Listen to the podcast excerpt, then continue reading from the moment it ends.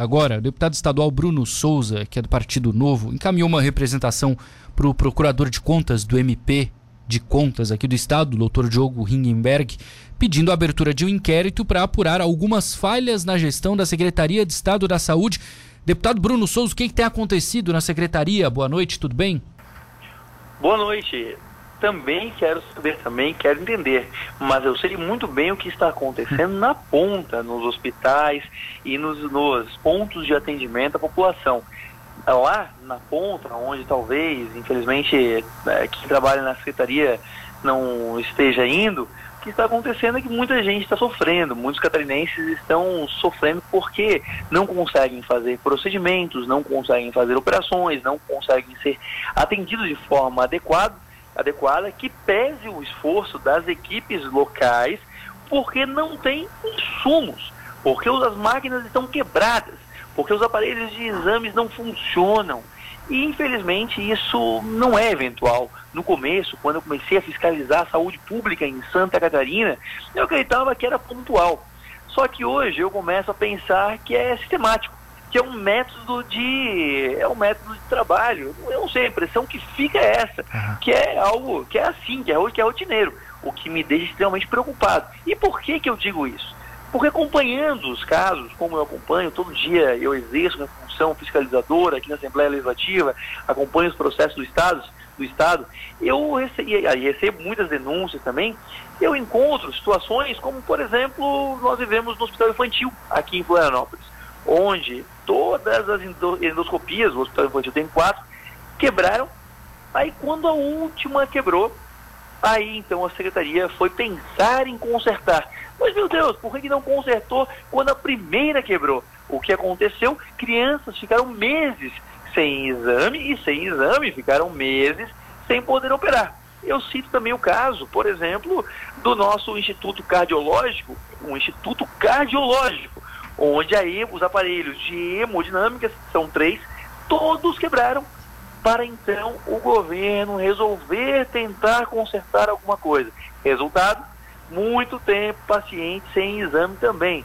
E há duas semanas atrás, eu, eu estou ainda acompanhando, porque infelizmente não aconteceu, mas comecei a acompanhar a situação de um paciente em um hospital em que ele não pôde operar porque não havia agulha ele tem um tumor na cabeça e ele não conseguiu operar porque não havia agulha para fazer a biópsia.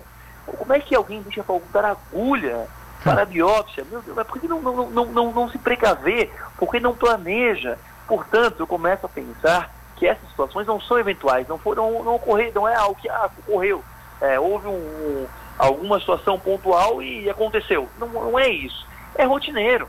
É rotineiro. E nós precisamos que o Ministério Público faça alguma coisa, que o Ministério Público preste atenção na saúde do catarinense.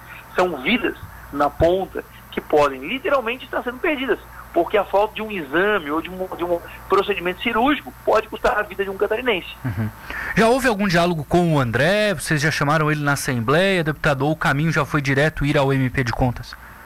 Não, tentei várias vezes, na verdade, vários, vários pedidos de informação, nós, eu, eu tentei ir várias vezes com, conversar, mas uh, eles não gostam muito de dar informações, não, infelizmente. Já tive, já tive até que fazer uma notificação extrajudicial na, na Secretaria de Saúde para que me prestassem informações.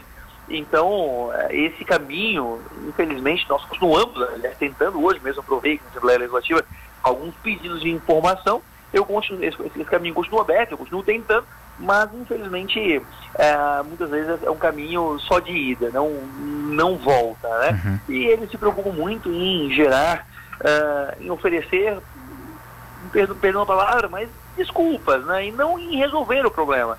Eu, eu vejo que eles se preocupam muito mais com o dano à imagem deles do que efetivamente com a resolver a situação para o catarinense. E o catarinense não quer saber quem é o secretário, se como é que está o ego dele ou não está. O catarinense quer ser, é, ser, ser atendido, quer chegar no, no, hospital e ter o um atendimento, quer chegar no hospital e não ficar 18 dias num hospital esperando uma, uma agulha chegar. Uhum. É isso que o catarinense quer. Então, é, e é para isso que nós, nós deveríamos nos preocupar, é com isso que nós deveríamos nos preocupar. Hoje, aqui na Assembleia Legislativa, eu tentei fazer uma convocação do secretário, entretanto, o líder do governo, para blindar o secretário, derrubou a, a sessão e bem na hora da votação do requerimento. Então não foi votado.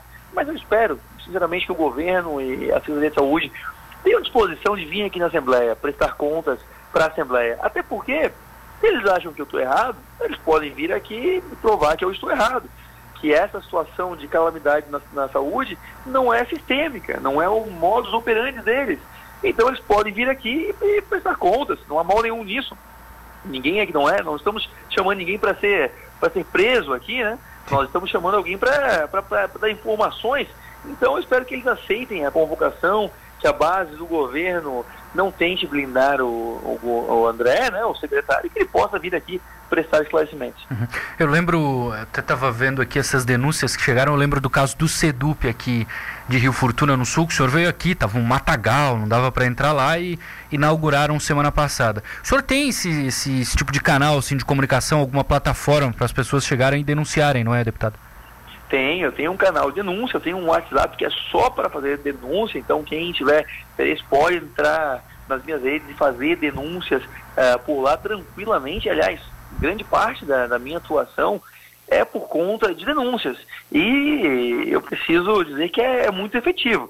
As pessoas trazem a denúncia e nós vamos, verificamos, cobramos e muitas vezes conseguimos uh, resolver a situação. Como o Sedup é um exemplo, por exemplo, ele estava abandonado, eram uhum. quase 10 milhões de reais que estava enterrado lá e o mato estava realmente tomando conta daquilo há muitos anos eu denunciei, isso, isso gerou um inquérito civil para apurar os responsáveis e também uma ação do governo em ter que recuperar e entregar aqui, aquele local. E, e entregar, enfim, né, as aulas é, voltaram na semana passada. E assim como o SEDUC, tenho dezenas de outros casos que eu posso listar e provar que fiscalizar funciona. O gestor público ele precisa ser fiscalizado, ele precisa ser acompanhado, ele não pode ter o benefício de achar que pode fazer qualquer coisa que ninguém está olhando. Não. Gestor público deve transparência, deve saber que tem que prestar contas e que a população pode sim fiscalizar e cobrar. Ele não está na sua casa, ele está na casa da população. Perfeito. Deputado Bruno Souza, obrigado por atender a Rádio Cidade. Bom trabalho. Eu que agradeço. Muito obrigado e um grande abraço a todos.